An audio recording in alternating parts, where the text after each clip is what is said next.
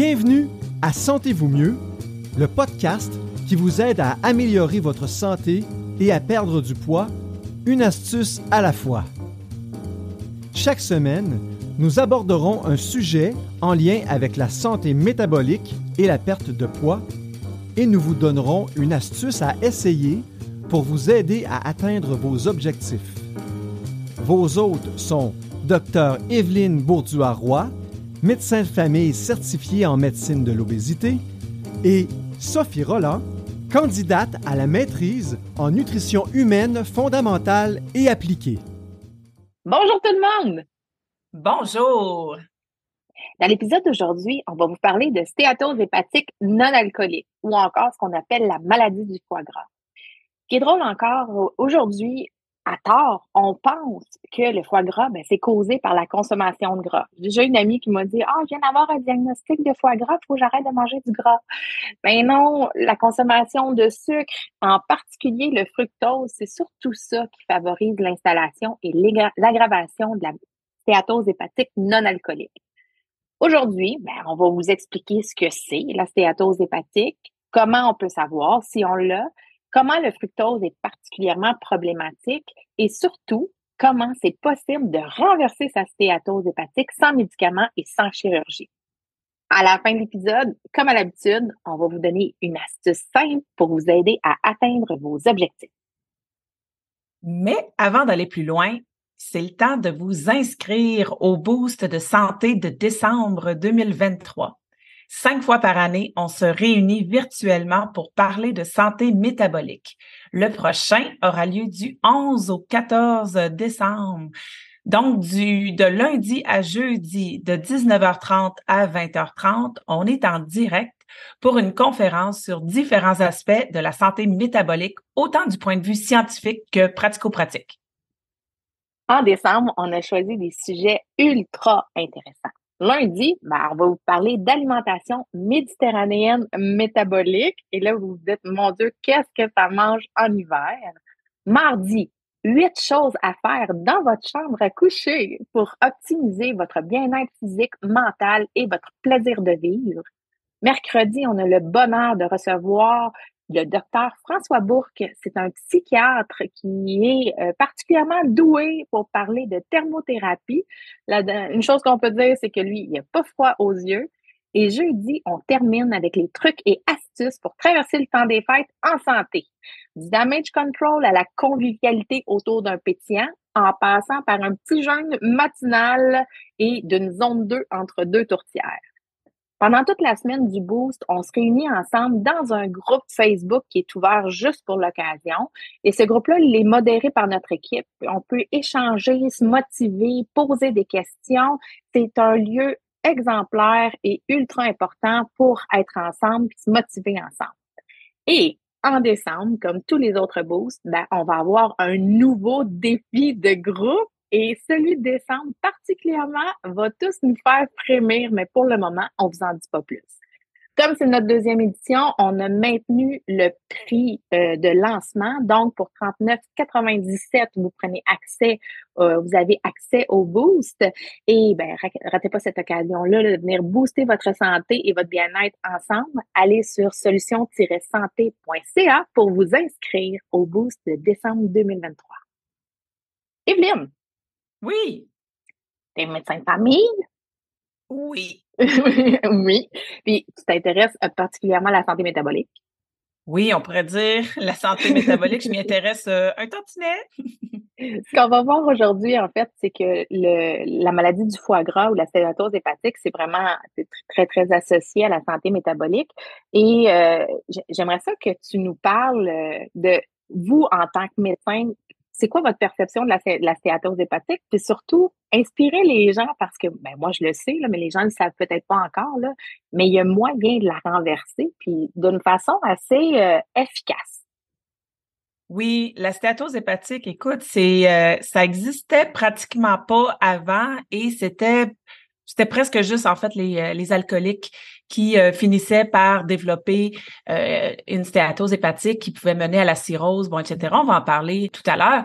Mais d'ailleurs, quand les premières stéatoses hépatiques non alcooliques sont apparues, En fait, on savait même pas que ça existait, la stéatose hépatique non alcoolique.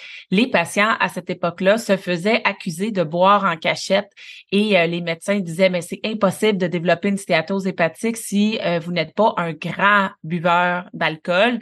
Maintenant, on sait effectivement que c'est non seulement très possible, mais c'est ce qui est le plus fréquent de nos jours. Donc, la prévalence et l'incidence ont explosé dans les dernières décennies. Malheureusement, pas juste chez les adultes, on va en parler aussi, mais chez les enfants, c'est un problème.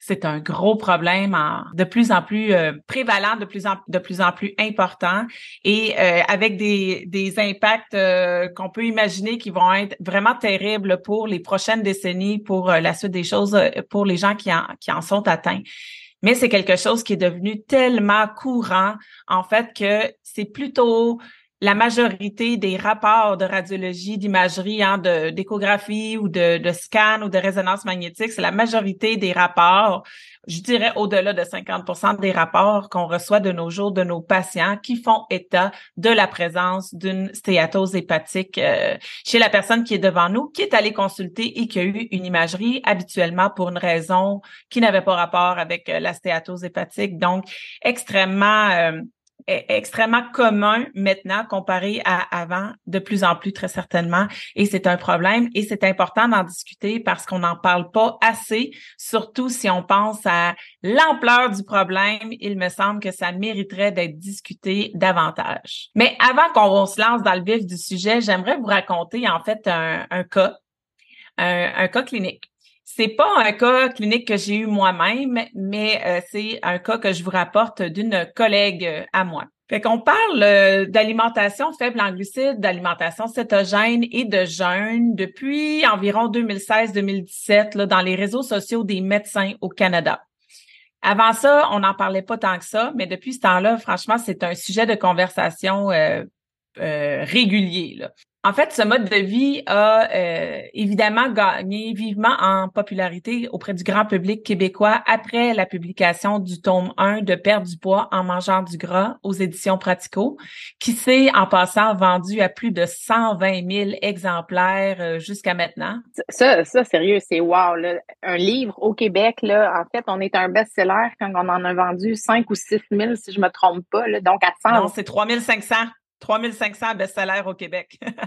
Donc, vous êtes, vous êtes un livre platine, là, mais tu es, co-auteur de, de, ce livre-là. Puis, pour les gens qui ne le connaissent pas, puis que, que vous commencez à vous intéresser à réduire les glucides de votre alimentation, c'est un excellent livre euh, d'introduction. Ce sont les grands principes, c'est accessible, il y a des recettes. Euh, c'est toujours disponible pour l'acheter en ligne, en, ligne. Là, donc, euh, si jamais vous, vous cherchez euh, quelque chose pour partir, c'est une excellente base. Oui, en effet, il par exemple, il est disponible sur euh, leslibraires.ca, la boutique de Pratico en ligne, puis même sur Amazon. J'ai vérifié un matin pour le fun, Amazon, livraison en un jour. Fait que quand même, euh, demeure accessible. Mais bon, toujours est-il que à cette époque là, 2016, 2017, euh, moi c'est quand moi j'ai connu euh, cette alimentation là et l'habitude de jeûner là. Euh, personnellement dans ma vie à moi, puis j'ai commencé à en parler à mes, à mes patients. Mais à cette époque-là, j'ai connu des centaines puis maintenant des milliers de médecins au pays dans toutes les spécialités qui disaient euh, parler de cette alimentation-là, de cette approche thérapeutique-là avec leurs patients quand l'occasion s'y prêtait. Évidemment, euh, moins évident pour un anesthésiste, par exemple, d'en jaser avec un patient pendant une opération, tu sais, mettons parce que peut-être qu'à ce moment-là, le patient, il est comme inconscient. Mais n'empêche. Ben, il, écoute. C'est un état. Il écoute, mais il retient pas beaucoup. C'est un état. À cette époque-là, on avait euh, dans la communauté euh, médicale euh, canadienne, on avait beaucoup de, témoignages de médecins de famille, évidemment, parce qu'on est la première ligne, nous autres, fait qu'on voit les patients, on en jase beaucoup, on jase d'habitude de vie, etc. Mais il y avait aussi des gastroentérologues, des internistes, des psychiatres, cardiologues, des chirurgiens orthopédistes, des rhumatologues, des, des anesthésistes spécialisés en douleur, des physiatres, etc., qui en parlaient à leurs patients une de mes collègues, une radiologiste ou radiologue, en fait, qui a adopté cette alimentation et le jeûne depuis bien plus longtemps que moi, a eu un cas il y a quelques années, puis c'était, euh, c'est de ce cas-là dont je vais vous parler, mais brièvement quand même. Fait que ma collègue radiologiste était de garde à l'hôpital, un bon jour comme ça, puis elle devait faire des échographies. Quand les radiologistes regardent des images de rayons X, euh, de scan, de résonance magnétique, ben ils côtoient pas vraiment les patients, ils sont dans leur salle obscure puis ils regardent des images. Mais pour les échographies, ils ont effectivement souvent l'occasion de rencontrer leurs patients et de leur parler. Fait que ma collègue, elle faisait son écho sur un jeune homme diabétique de type 2, vivant avec une importante obésité, de la douleur aux articulations, de l'hypertension et des antécédents de gouttes. À l'écho, elle a vu qu'il avait vraisemblablement une stéatose hépatique sévère. Pour une raison que j'ignore, euh, peut-être parce qu'elle trouvait ça vraiment dommage qu'un si jeune homme, père de jeunes enfants, ait développé autant de maladies chroniques qui sont évitables, hein, qu'on aurait pu prévenir, mais qui sont aussi réversibles. En tout cas, je sais pas trop, mais toujours est-il qu'elle a décidé d'y parler justement du fait qu'il pouvait possiblement mettre son diabète en rémission et améliorer ou même faire disparaître son foie gras. Elle y a parlé euh, une ou deux minutes, là, ils n'ont pas le temps, là, ça roule là, euh, quand tu es de garde à l'hôpital. Fait une ou deux minutes sur la réduction thérapeutique des glucides, comme on l'appelle aujourd'hui, le jeûne. Il l'a remercié, puis est parti, puis elle n'a plus jamais entendu parler de lui. Ben, en fait, non, parce que Huit mois plus tard, elle était de nouveau de garde en échographie à l'hôpital et par un pur hasard, ce jeune homme était de retour à l'urgence pour une toute autre raison, puis elle a dû lui refaire à nouveau une échographie du ventre. Eh bien, la stéatose du jeune homme était pratiquement complètement disparue. Son foie était passé de très gras à légère stéatose. Fait que, tu crois bien qu'elle y a demandé, euh, Monsieur, qu'est-ce que vous avez fait? Et il a répondu, ben, j'ai fait ce que vous m'aviez suggéré de faire, docteur. Fait qu'il avait effectivement réduit ses apports en glucides, en particulier en fructose, et il avait intégré le jeûne dans ses habitudes de vie. C'était pas un buveur d'alcool, donc dans son cas, c'était pas ça. Euh, c'était vraiment une question d'alimentation et de non-alimentation. Des histoires comme ça, sincèrement, on, en a beaucoup, beaucoup là, dans, dans l'expérience là, que, professionnelle qu'on a partagée, toi et moi, là, des gens qui arrivaient euh, dans le programme, puis qui avaient un foie gras très sévère et en six mois, avec des changements dans les habitudes de vie, ils arrivaient à renverser parfois complètement, puis parfois comme presque totalement, là, donc avec des, des super euh, belles améliorations, ils arrivaient à renverser leur foie gras. C'est spectaculaire parce que il n'y a, pas de médication, là, tu c'est comme, c'est juste changer tes habitudes de vie, donc c'est à la portée de tous. Oui, mais Sophie, il y en a aussi là-dedans que, qui ont, qui l'ont pas renversé par tout. Là, c'est pas tout le monde qui réussit à renverser sa stéatose hépatique. Cela dit, c'est, euh, c'est quand même une des façons possibles de le faire et c'est relativement efficace. Mais bon, comme toute chose, ça ne fonctionne pas pour tout le monde. T'as raison, t'as raison. Moi, tu vois, je suis une, éternelle positive, alors je retiens que les cas ultra positifs. Non, mais j'avoue que j'adore regarder des, euh, des rapports des, rapports d'échographie avant-après qui disent, tu sais, euh, mettons, euh, septembre, stéatose hépatique sévère avec hépatomégalie, tu un gros foie avec quelques zones d'épargne, blabla. Puis là, six mois plus tard, nette régression de la stéatose notée sur le rapport de septembre. J'adore les avant-après les rapports radiologiques avant-après de euh, renversement de stéatose hépatique, c'est euh, c'est vraiment des, une grande satisfaction professionnelle de voir ça avec mes patients en santé métabolique. Ça, c'est indéniable. Je, je suis 100% d'accord avec toi. Evelyne, euh, tu sais, on parle de stéatose hépatique ou encore de foie gras, mais je pense qu'on il est le temps là qu'on en parle, qu'on explique ce que c'est. Fait que je te lance la balle. Qu'est-ce que la stéatose hépatique? C'est un beau terme euh, médical fancy, stéatose hépatique, qui veut juste dire qu'il y a une accumulation de gras dans le foie. Et le foie, ben c'est pas euh, chez l'humain, c'est pas un organe de stockage de beaucoup de gras. Hein. Ça n'a pas été prévu pour ça par la nature. En fait, le foie peut stocker du gras, mais c'est pas la meilleure place pour le faire et ça a un coût.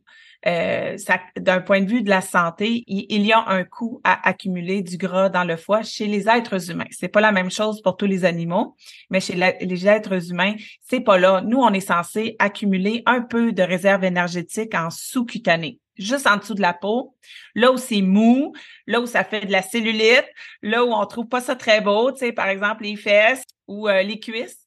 Tu parles de la cellulite dans les fesses de bébé, là. Qu'est-ce qui est cute, cute, cute, là? Écoute, si ça n'avait été limité qu'à ma période bébé, J'en serais très enchantée. Mais non, l'aspect cellulite, l'aspect peau d'orange, effectivement, ben ça, c'est du gras sous-cutané. Donc, c'est du gras qui, euh, qui est censé être là, dans le sens où l'espace sous-cutané est un endroit où l'être humain, le corps humain, peut et veut stocker des graisses pour avoir des réserves énergétiques disponibles. Le corps humain n'est pas fait pour stocker des graisses dans ses organes et autour de ses organes. Donc, la stéatose hépatique, c'est une accumulation pathologique, disons, de gras à l'intérieur du foie. Ça peut passer de très léger à extrêmement sévère. Puis après le stade sévère, ben là, on entre encore plus, euh, c'est un continuum qui peut euh, se détériorer davantage, progresser vers la cirrhose. La cirrhose peut progresser vers le carcinome et on peut tomber en insuffisance hépatique et euh, avoir euh, besoin d'une greffe de foie pour une stéatose hépatique causée par, entre autres, causée par le fructose, causée par le sucre. C'est la même stéatose hépatique que celle qui est causée par l'alcool. Il n'y a pas de distinction euh, dans le, le, parenchyme, dans le tissu hépatique, que ça soit causé par la nourriture ou que ça soit causé par l'alcool, ça va être le même foie gras. Ce qui est euh, un peu dommage dans cette histoire, c'est que la stéatose hépatique est plutôt asymptomatique. Donc, euh, tant qu'on n'a pas un gros foie, parce qu'éventuellement, le foie peut devenir gros, on appelle ça hépatomégalie. À force de stocker à même ses réserves, à un moment donné, il grossit lui aussi. Oui, effectivement. Donc, il peut devenir très gros. Donc, ça, ça peut devenir un peu plus symptomatique. On peut le sentir, on peut parfois même le voir, on peut le palper. Mais sinon, la stéatose hépatique, ça ne donne pas de douleur. Fait que les gens qui disent, ah, à chaque fois que je mange, j'ai mal à droite, en dessous des côtes, peut-être que j'ai la stéatose hépatique. Non. En fait, c'est habituellement pas ça le problème parce que le, le, le foie en tant que tel ne génère pas des signaux de douleur parce qu'il est devenu gras. Et comme on le disait déjà, ben, la prévalence est en, en explosion, en fait, partout sur la planète.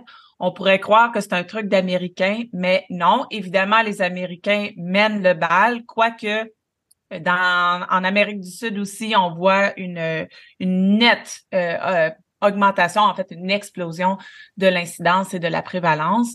Euh, mais c'est en fait, il n'y a pas de pays épargné actuellement sur la planète. Exact, exact. Puis, tu vois, en, avril dernier, il y a une équipe de chercheurs de la Virginie aux États-Unis qui ont publié une revue euh, systématique qui parlait justement de l'épidémie de foie gras euh, non alcoolique qu'il y avait à travers le monde. Puis dans cette revue systématique-là, ils ont regardé euh, des, des articles scientifiques entre 1990 et 2019, donc quand même récents. Ils ont répertorié 92 articles et ils en fait, ils en ont eu plus que ça, mais ils en ont retenu 92 parce que eux, en fait, ce qu'il y avait comme critère d'inclusion, c'était qu'on avait utilisé une échographie pour euh, arriver à déterminer si la personne avait une présomption de foie gras ou pas. Parce qu'il y a des médecins hein, encore aujourd'hui qui vont y aller sur les enzymes hépatiques. Là. Donc, euh, si par exemple tes ALT sont plus élevés, ils vont dire Ah, ben tes, ALT sont plus élevés, tu as le foie gras, alors que c'est plutôt, on va en reparler tantôt, là, tu vas nous en parler tantôt là, des, de, la, façon de diagnostiquer, là, mais eux, en fait, ils ont retenu que les papiers qui avaient utilisé l'échographie pour pouvoir euh, déterminer si les gens étaient atteints ou pas. Ils ont trouvé que la prévalence actuelle était à 30,5% c'est presque un adulte sur trois qui a un foie gras. fou, là.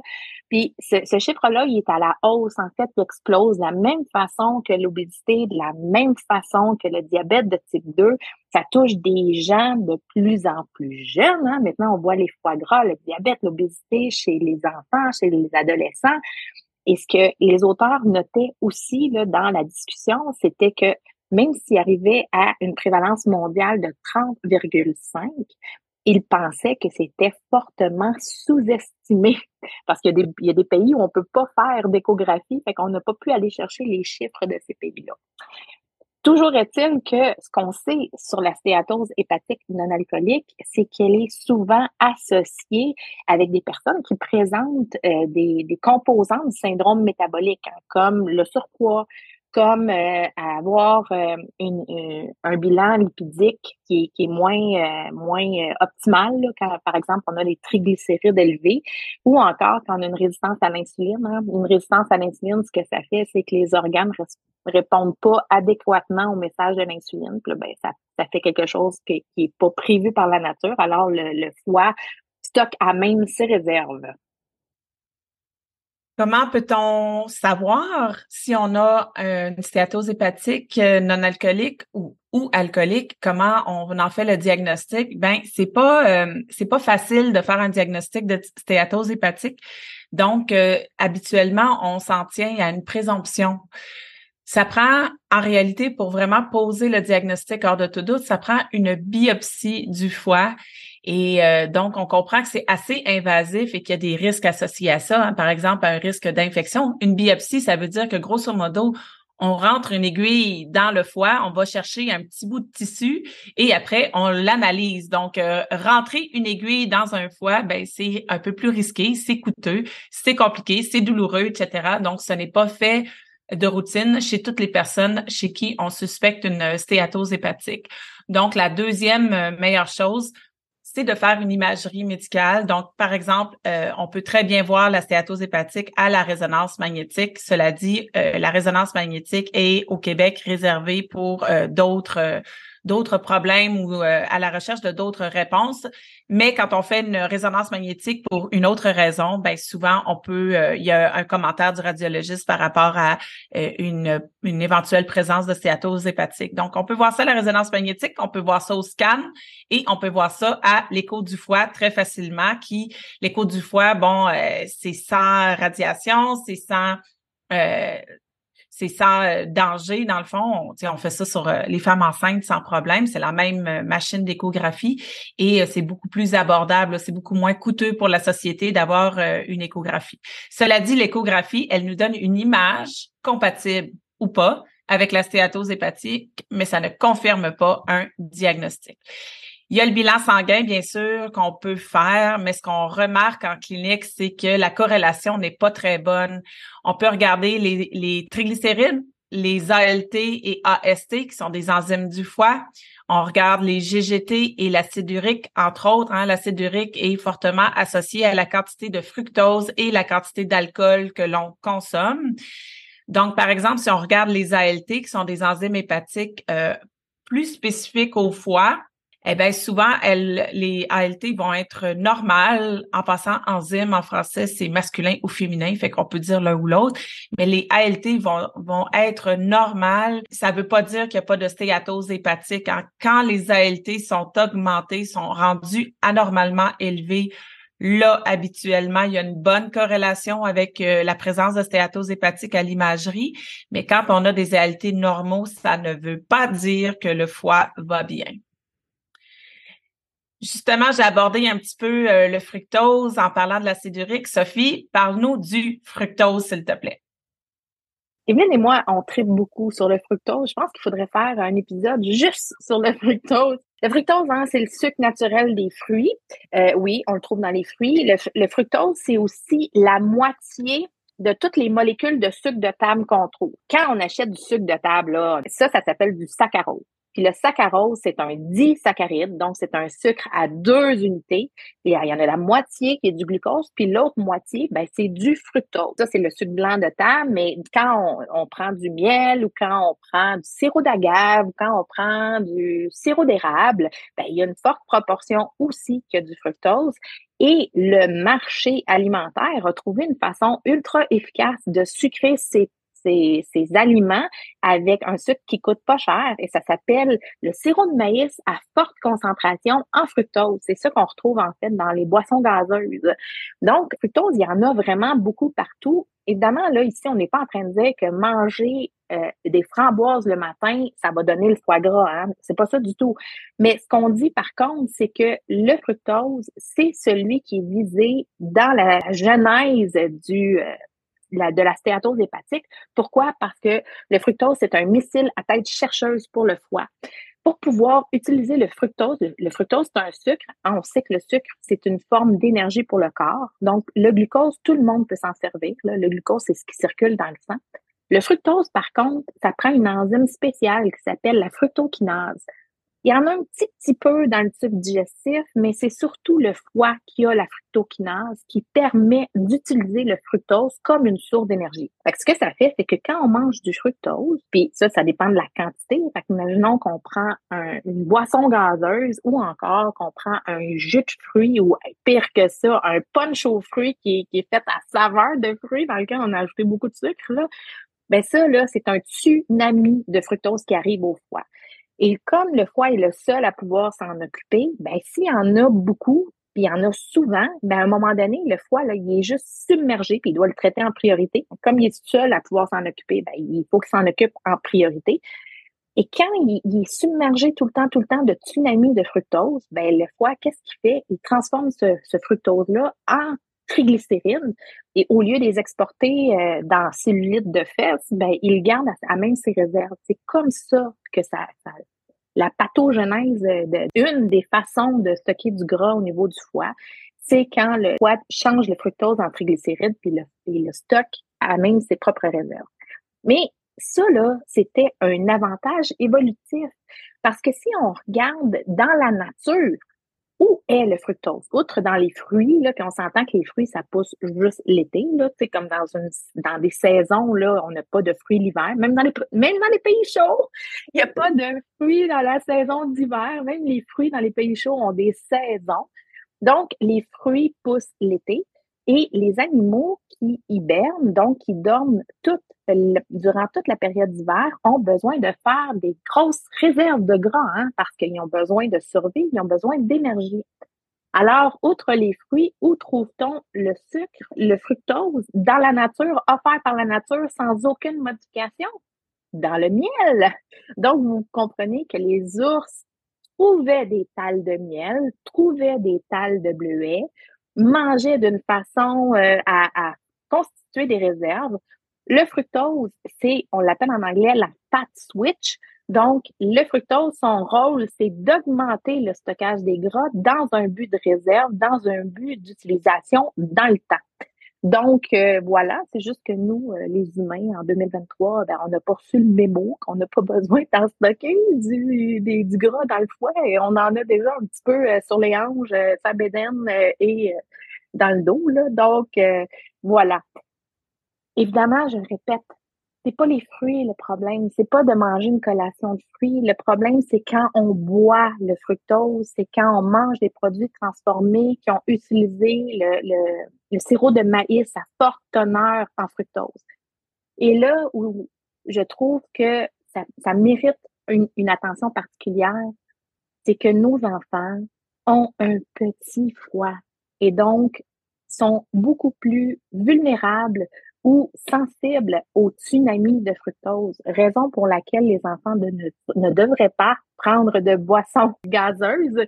C'est à cause de la caféine, oui, effectivement, mais c'est pas juste euh, les, boissons blanches, là, comme ma grand-mère les appelait là, dans, dans le Sprite. Ben, c'est un tsunami de fructose qui va foudroyer le foie puis qui va se trouver à faire euh, ses propres réserves. En fait, un des problèmes qui, qui arrive avec le fructose, là, c'est la concentration c'est une grande quantité concentrée qui arrive au foie, on dirait que le foie perd sa capacité de gérer ça de façon optimale puis réagit d'une façon sous-optimale.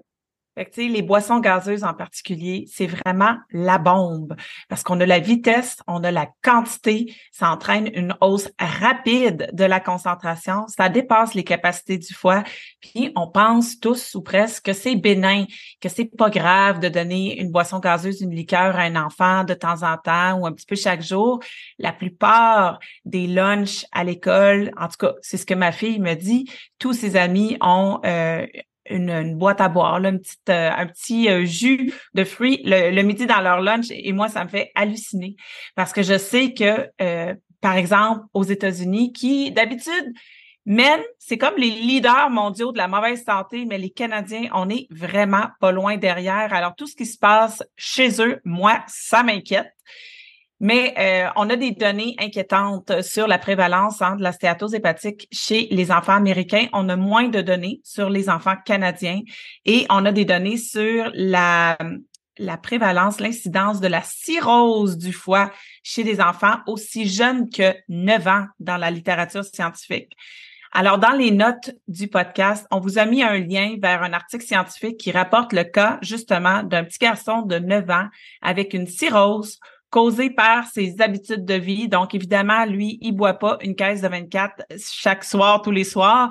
Et c'est vraiment dans son cas euh, une histoire d'habitude de vie. Donc, vous irez voir les notes euh, du podcast pour voir euh, son cas à lui et vous verrez aussi des images de son foie, de son immense foie qui, vont, qui ressemblent un peu, dans le fond, aux images que ma collègue radiologue a vues dans le cas dont je vous ai parlé là, en début de, en début d'épisode. Un autre truc, en fait, pourquoi on trouvait la stéatose hépatique euh, chez les gens qui avant étaient, avaient une tendance à consommer trop d'alcool, ben si on, on, pense au fructose, là, je vous pose la question, avec quoi on fait l'alcool?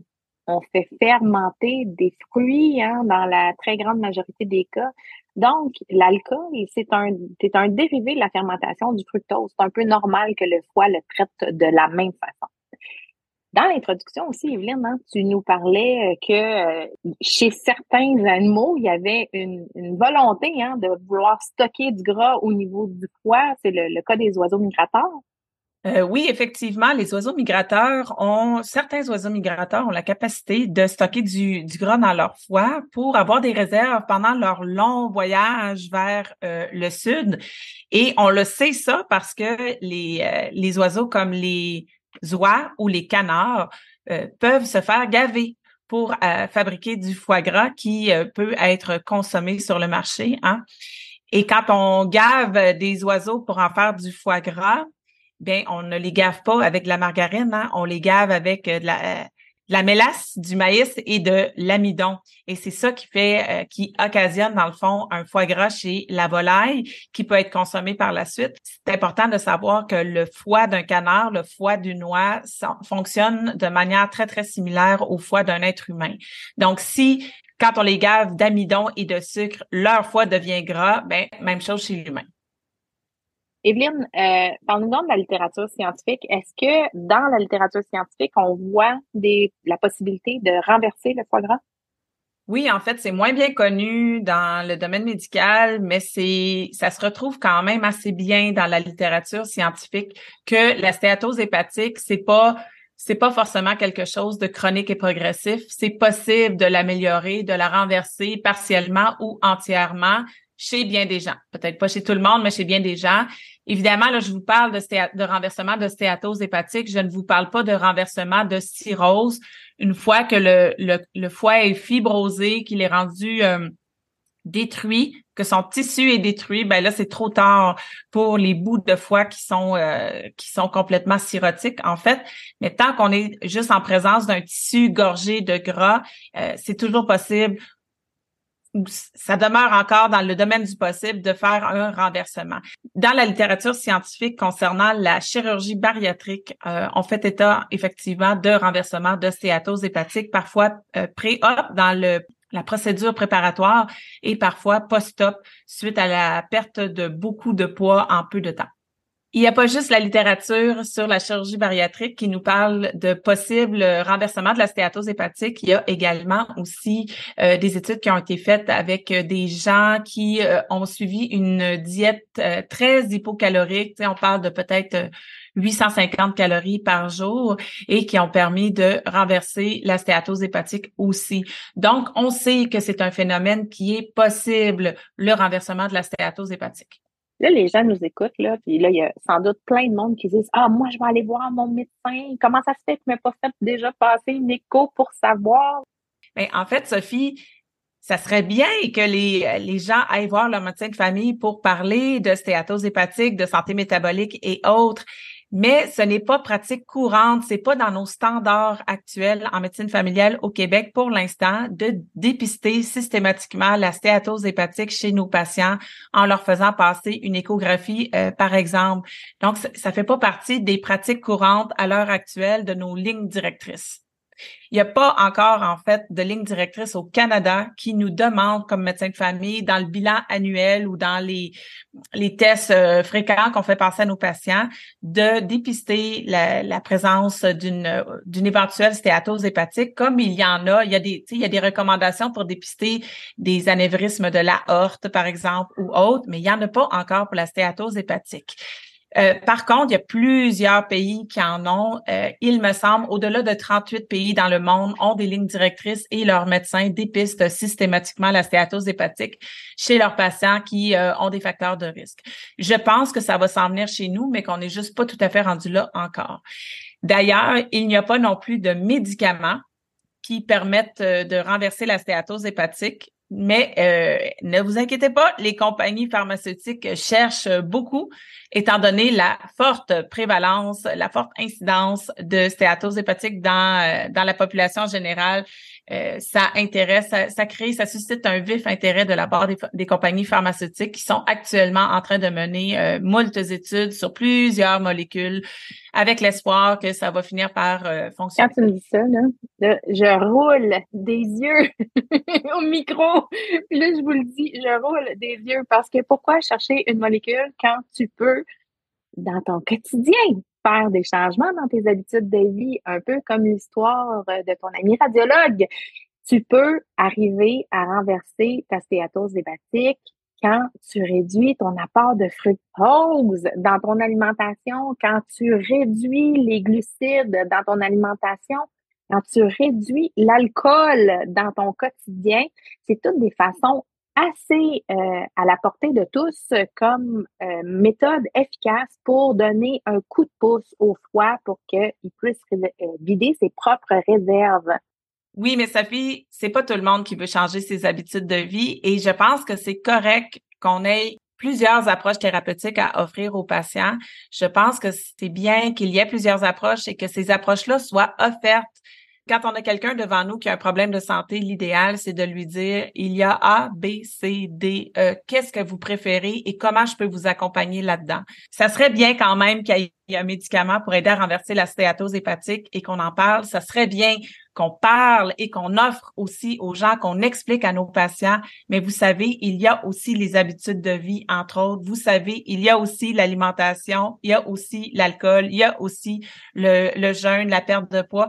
Je pense que les gens méritent de se faire offrir toutes les options possibles, d'en, connaître les pour et les contre et de se faire accompagner dans leur choix parce qu'au final, c'est les patients qui choisissent ce qu'ils veulent faire, ce qu'ils veulent adopter comme approche thérapeutique, ce qu'ils veulent essayer. Puis le rôle des professionnels de la santé, c'est de les accompagner là-dedans après leur avoir offert toutes les options possibles. Ah, je suis d'accord avec toi. Je, suis d'accord avec toi.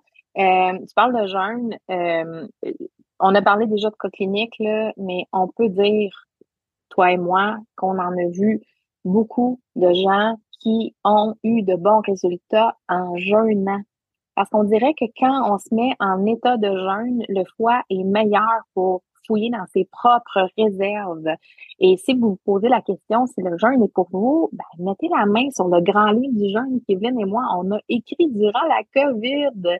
Puis là-dedans, c'est plein, plein, plein, plein d'explications, c'est plein d'exemples et c'est plein de références scientifiques, en particulier sur la stéatose hépatique. Alors, si vous vous questionnez, allez mettre la main sur le grand livre du jeûne. C'est le même pouvoir savoir si le jeûne, c'est pour vous. Une autre façon, une dernière façon, euh, on a vu ça aussi dans la littérature scientifique, c'est que la vitamine E pourrait aider. Le problème avec la vitamine E, c'est que sa fenêtre thérapeutique, elle est très restreinte. Donc, ça nous met à, risque d'être en surdose. Donc, la vitamine E, c'est une option, c'est dans la littérature scientifique. Cependant, si c'est celle que vous voulez choisir, euh, il est fortement conseillé d'être accompagné par un professionnel de la santé. En tout cas, moi, la stéatose hépatique, là, c'est et le fructose et tout ça, comment ça fonctionne et la fat switch dont on a, euh, ben, t'as as abordé ça brièvement, mais as, tu l'as pas bien expliqué parce qu'on c'est pas le sujet du jour.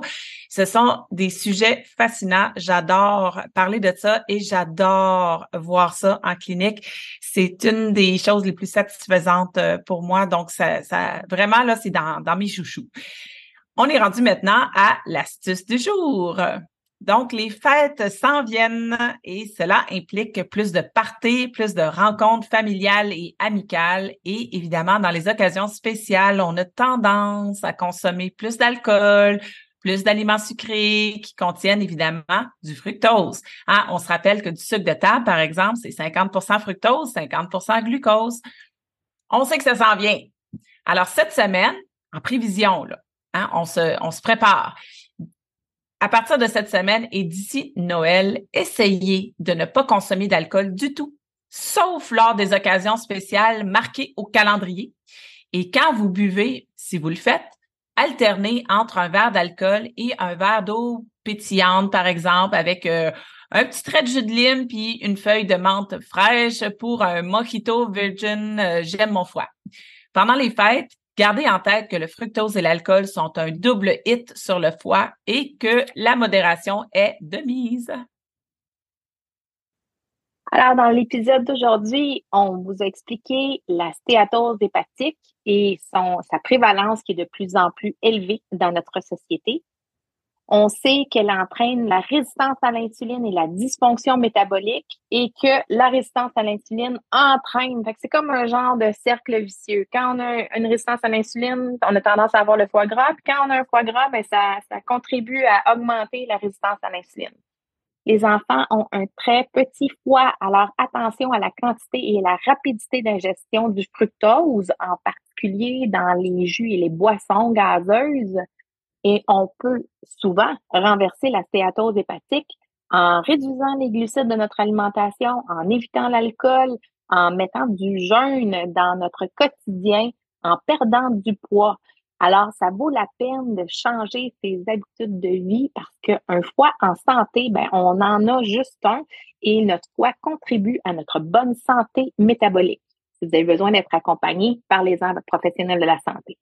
N'oubliez pas de vous inscrire au Boost de santé de décembre 2023 entièrement en ligne en allant sur solution-santé.ca. C'est un rendez-vous du 11 au 14 décembre. J'ai trop hâte! C'est tout pour cette semaine. On se donne rendez-vous la semaine prochaine. Bye tout le monde! Bye!